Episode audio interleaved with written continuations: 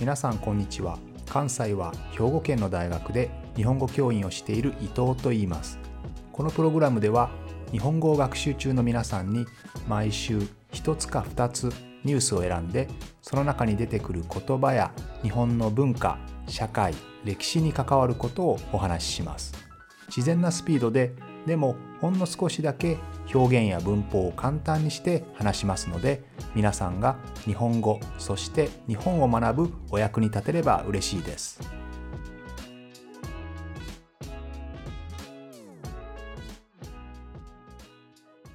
先週は温泉の話をしたんですけれども今日はその温泉に関連して日本の入湯税ですね入湯税というのはお湯に入る税と書くんですけれども、えー、皆さんが温泉を利用すると実は基本的には150円。まあこれは標準税率といって、まあ、地方によって違うんですけれども温泉に入ると実は150円税金として取られているんですよね。意外と知らない人も多いんですけれども日本独特の税金ですね。この税金は目的税と呼ばれていて、まあ、目的税というのはその税金を、えー、まあ取ってその使い道が決まっている税金のことですね、えー、これを目的税というふうに言いますけれどももちろんこの入湯税温泉に対する税金というのは、えー、皆さんが温泉に入って150円払ったらその150円は、え、温泉をまあきれいにしたり管理をしたりするのに使われるということになっています。が、え、実はですねこの入湯税というのはもともとあんまりこう産業がなかったり、えー、税収税の源がなかった小さな都市ですね。そこになんとか税金を取る方法はないかということで考えられた税金ですので実はその地方にとっては非常に貴重な税収なんですね。ですので実際には目的税なのに、まあ、他のことにも使われていることも結構多いんですよね。さてこの温泉に対する税金入湯税と同じく、まあ、日本独特の税金として有名なのがふるさと納税ですね。まあ、ふるさとっていうのは自分の故郷という意味ですけれども、まあ、この税金もともとどんなふうなところから始まったかといいますと、まあ、基本的に税金というのは自分が住んでいる地域に納めるんですよね。まあ、そこのいろんな行政のサービスを受けていますので自分が住んでいる地域にま税金を納めるっていうのがま自然な感じがしますよね。でも実はですね多くの場合例えば若い人で、まあ、田舎の方地方で育ってですねそこで例えば小学校中学校高校大学と出てでも社会人になる時には例えば東京に出ていく大阪に出ていくといったような大都市に出ていく人がいますよね。でそうするとその人たちは子どもの間はもちろん税金を納めませんのでで大人になってから、えー都市に出ていってその都市で働き出して税金を納めるとそうするとそれまで一生懸命育ててきた地方には彼らが社会人になってから払う税金というのは入ってこないわけですよね。でもそれってちょっとおかしいですよね。例えば20歳までずっとその田舎の地域が彼らのことをサポートして彼らが一人前にお金が稼げるまで育ててでその後彼らがいざお金を払い始める税金を払い始めるとそのお金がその地方に入ってこないっていうのはちょっと変ですよね。また実際に税金を納め始めた若者たちもできれば自分が育った町に税金を納めたいな自分が自分を育ててくれた町に少しでも恩返しをしたいなと思う人もいるわけですよね。こういうところから始まったのがふるさと納税で自分の故郷あるいは自分が応援したいと思うような地方自治体にお金を納めることができるというそういうシステムがふるさと納税なんですね。ただこういうシステムというのは単に納税者の税を納める人の自主性にボランタリーに任せているとなかなかうまくいきませんのでですのでそこに何かのメリットをつけたわけですね。具体的には返礼品、まあ、返礼品というのはお返しとかお礼という意味ですね。それが自分が税金を納めたところからもらえるということなんですね。例えば皆さんが東京に住んでいます。社会人になってから東京に住んでいて東京に本来であれば納めるべき税金を例えば自分が生まれ育った故郷に代わりに納めると。でそうするとその故郷にとっては本来は入ってくるはずのない税金が入ってくるわけですよね。ですのでお礼としてお金ではないんですけれども例えばその地方の有名な例えば牛が有名だったらその牛肉を送ってくるとか、えその地方が布が有名だったら、えすごく質のいいタオルが送られてくるとかですね、えそういうような形で、え納税者税を納める側は自分が納めたいところを選んで、え納めるそうするとそこでお礼がもらえるというような形になってるんですね。でまあこれが結構各地方がですね私のとこに税金を納めてほしいいや私のとこに納めてほしいという形で、まあ、競争することになってですねこの返礼金をどんどんゴージャスにしていったんですよねで、まあ、それはちょっと行き過ぎた競争になりましたので今では基本的には納めてもらった額の30%以上の返礼金お礼は出してはいけないということになっています。これは日本独特のシステムで、まあ、世界からもかなり注目されている非常に画期的なシステムなんですよね。でこれは非常に注目されているんですけれどもその理由はうまい形で地方創生富の再分配に貢献するからです。まあ、富の再分配というのはつまりお金がたくさん集まってくるところをお金があまりないところにこう分配し直すんですよね。でこれまでというのは例えば東京のような大都市にお金がぐっと集まってですね。それをあまり税収の少ないあまり税収がないようなところに、まあ、国からこうお金を上げるという形になるわけですね。でそうするとどうしても地方というのはですねそのお金に頼りきりになるんですよね。自分たちでお金を稼ぐ努力をしないわけですね。でもこのふるさと納税が始まってから地方が競争するようになりました。自分のところにお金を納めてほしい。納税者から税金を納めてほしいということでいろんなあの手この手を考えてですねいろんな面白い返礼金を考えるわけですね。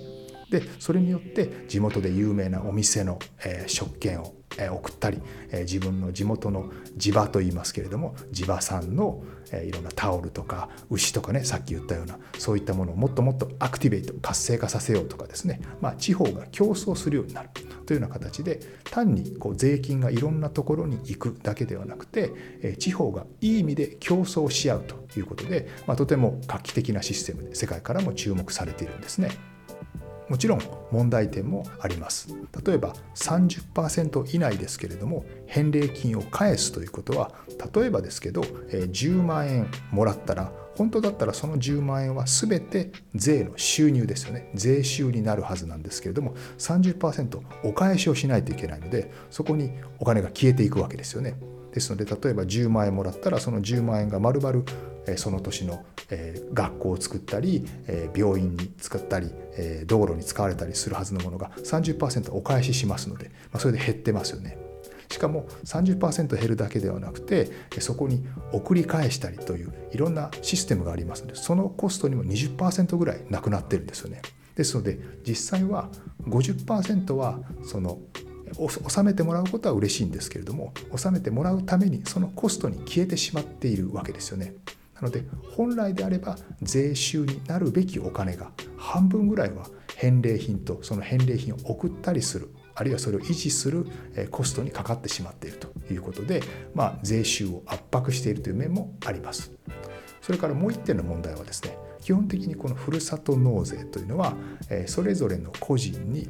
どこまで寄付ができるか他の地方ね他の地方に納められるかというのが決まってます値段が決まってますですので例えば、え、自分が400万円稼いでいたら400万円の中で、え、税金を納める額というのは決まってますけれどもその中で何パーセントまでしか地方には上げられませんよというのが決まっています。でこの額というのは年収によって違うんですね。ですので年収400万円の人と800万円の人と1000万円の人で当然ふるさと納税ができる額というのは違います。でそうするとふるさと納税すればするほど返礼品がもらえるわけですよね。30%の返礼品がもらえますのでということはお金持ちであればあるほどふるさと納税をたくさんできますのでたくさん返礼金がもらえるわけですよね。こういうのを税の逆進性、まあ、逆に進むと書きますけれども、まあ、お金持ちほど得をするシステムになってるんですよね。税の逆進性という問題点もあります。ただまあどんな税のシステムにもまメリットデメリットありますので、ま、基本的には非常にうまくいっている税金のうちの一つではないかなというふうに思います。世界にもいろんな税金がありますよね、えー、例えばロンドンとかだと、えー、コンジェスチョンチャージと呼ばれるいわゆる渋滞税ですね、えー、渋滞が多い時間帯にロンドン市内にこう車が入ってくる時にはあの税金が取られるわけですよね。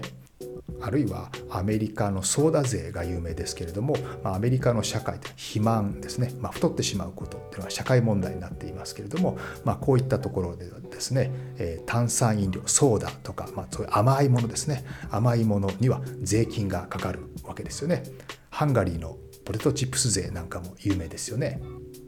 こういった税金というのはいろいろとコントラバーシャルな議論が分かれるところですけれども、ま、最近多くの先進国ではいわゆる少子高齢化というのが問題になってますよね、まあ、子どもの数がどんどん減ってしまって、まあ、結婚する人が少ないからね。でこういうとこで時々話題に上がるのがいわゆる独身税と呼ばれるものですね。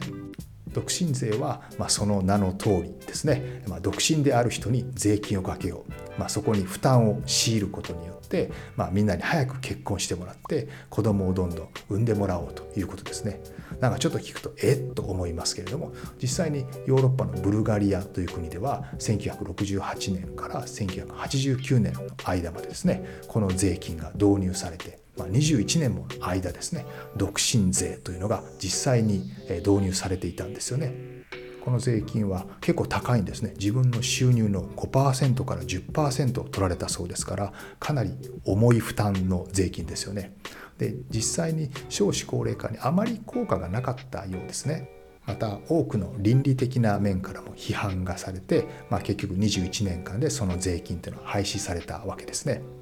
あるいは面白いのはイタリアのあのポルノ税ですねもうその名の通り、えポルノに関わる、え商売に対して税金をかけるというものですけれども、まこのポルノにかかわらず、え基本的には税金というのはねお金が動くところに対して税金をかけるわけですけれども、えその中にはあまりカウントされてないものっていうのがあるわけですね。いわゆる裏の経済というものです。麻薬とかギャンブルとかあるいは性風俗とかね、そういったところでもお金がたくさん動いているわけですけれども、こういったものは、正式にはカウントされていませんのでお金が動いていますけれどもそこには税金が発生しないんですよね。まあ、それの中で、一つポルノというのはですね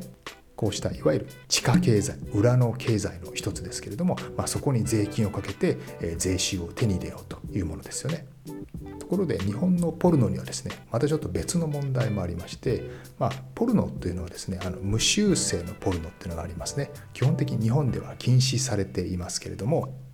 女性や男性の大事なところには、ま、修正モザイクがかかっていなければならないわけですけれども実際はこのインターネットの時代ですね日本では、え、レギュレーションがありませんので日本国内で、え、世界の海外のサイトからですねそういった無修正のポルノを見ることは可能なんですよね。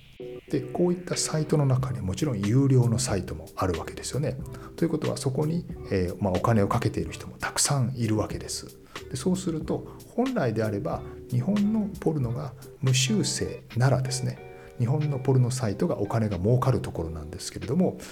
日本ではそういった無修正ポルノは禁止されていますので本来であれば日本の産業日本の会社に入るべきお金というのがですね、えー、まあ海外に逃げていってしまっているわけですよね実際には自由に見れてしまいますからね。